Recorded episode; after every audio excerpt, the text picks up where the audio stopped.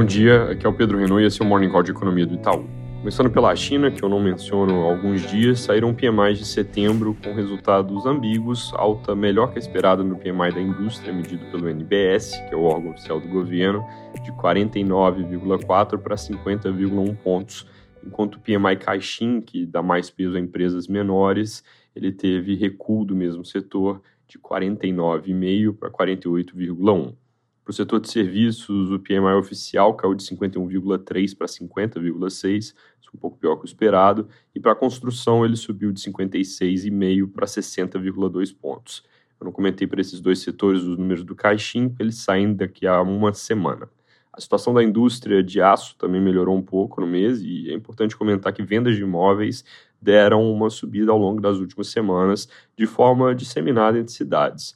Juntando isso com continuação dos esforços do governo para suportar o setor imobiliário, pode ser que em breve a gente comece a ter notícias mais positivas sobre a atividade econômica na China, depois de uma sequência que foi bem negativa de revisões, levou a nossa própria projeção de PIB chinês nesse ano para 3%, contra uma meta inicial que o governo tinha colocado em 5,5%. Na Europa, a inflação volta a acelerar na comparação ano contra ano, indo de 9,1% para 10%, um pouquinho acima da nossa projeção de 9,9%, um pouco mais distante do consenso de mercado de 9,7%. Preços de energia sobem 41% no ano contra ano, acelerando um pouco na margem. Nesse contexto, ontem o governo alemão anunciou um quarto pacote voltado para o choque de custos de energia, com detalhes que ainda não saíram todos, mas efetivamente prometendo ferrar preços aos consumidores e empresas, com custos fiscais que obviamente são altos, na casa dos 200 bilhões só nessa rodada, que é algo em cerca de 5% do PIB, somando a pacotes anteriores que já custariam algo por volta de 2,5%.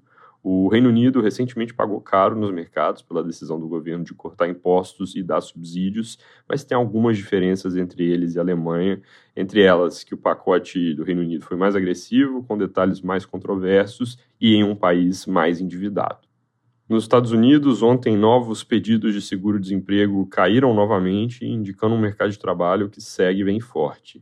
A revisão do PIB que aconteceu não trouxe grandes mudanças para o passado recente, com o segundo TRI que continuou negativo, mas com o consumo das famílias revisado um pouquinho para cima, como também foram os PIBs de anos passados. Ontem eu falei errado, perdão, que sairia o PCI, na verdade ele sai hoje, com consenso em 0,5% para agosto, 0,56% na nossa projeção, acelerando de 0,1% em julho, 0,08% para ser preciso. No ano contra ano, o número deve subir um pouco, de 4,6% para 4,8%, se a gente estiver correto. Lembrando, esse dado é bem importante para o monitoramento de inflação que o Fed faz. Também sai a sondagem final de setembro da Universidade de Michigan, que traz aquelas expectativas de inflação mais de médio prazo e deve ficar em linha com a prévia, com inflação esperada pelo consumidor daqui entre 5 a 10 anos em 2,8%. Para terminar, também tem divulgação de indicadores de consumo, renda e os PMI de Chicago. Aqui no Brasil, nós chegamos praticamente no primeiro turno das eleições. Os brasileiros vão às urnas no domingo, com resultados parciais que começam a sair pouco depois das 5 da tarde. Lembrando que nesse ano o Acre encerra a votação junto com o resto do país, e por isso as primeiras totalizações vêm mais cedo. Por esse motivo, inclusive, não deve ter pesquisa boca de urna. Ontem, o debate na Globo foi marcado, segundo os jornais, por bate-bocas e o noticiário repercute o tema de forma neutra para os dois principais candidatos, sem um vencedor aparente. A pesquisa da Datafolha, com alta de um ponto do ex-presidente Lula para 48% e também de um ponto para o presidente Bolsonaro para 34% no primeiro turno, com recuo de um ponto para o Ciro Gomes para 6% e estabilidade da Simone Tebet em 5%. Na simulação do segundo turno, Lula leva os mesmos 54% da última pesquisa, enquanto Bolsonaro subiu um ponto para 39%. Olhando para a média móvel que a gente calcula das últimas oito pesquisas dos principais institutos, Lula agora tem 45% dos votos no primeiro turno e Bolsonaro tem 35%, comparando com algo na faixa de 42 a 36 nas pesquisas mais do início de setembro, respectivamente, ou seja, alguma alta do ex-presidente ao longo das últimas semanas, enquanto Bolsonaro teve um leve recuo. Votos no Ciro Gomes e brancos e nulos tiveram quedas um pouco mais intensas que a do presidente, enquanto a intenção de voto na Simone Tebet ficou bem estável em 5% desde ali o início do mês.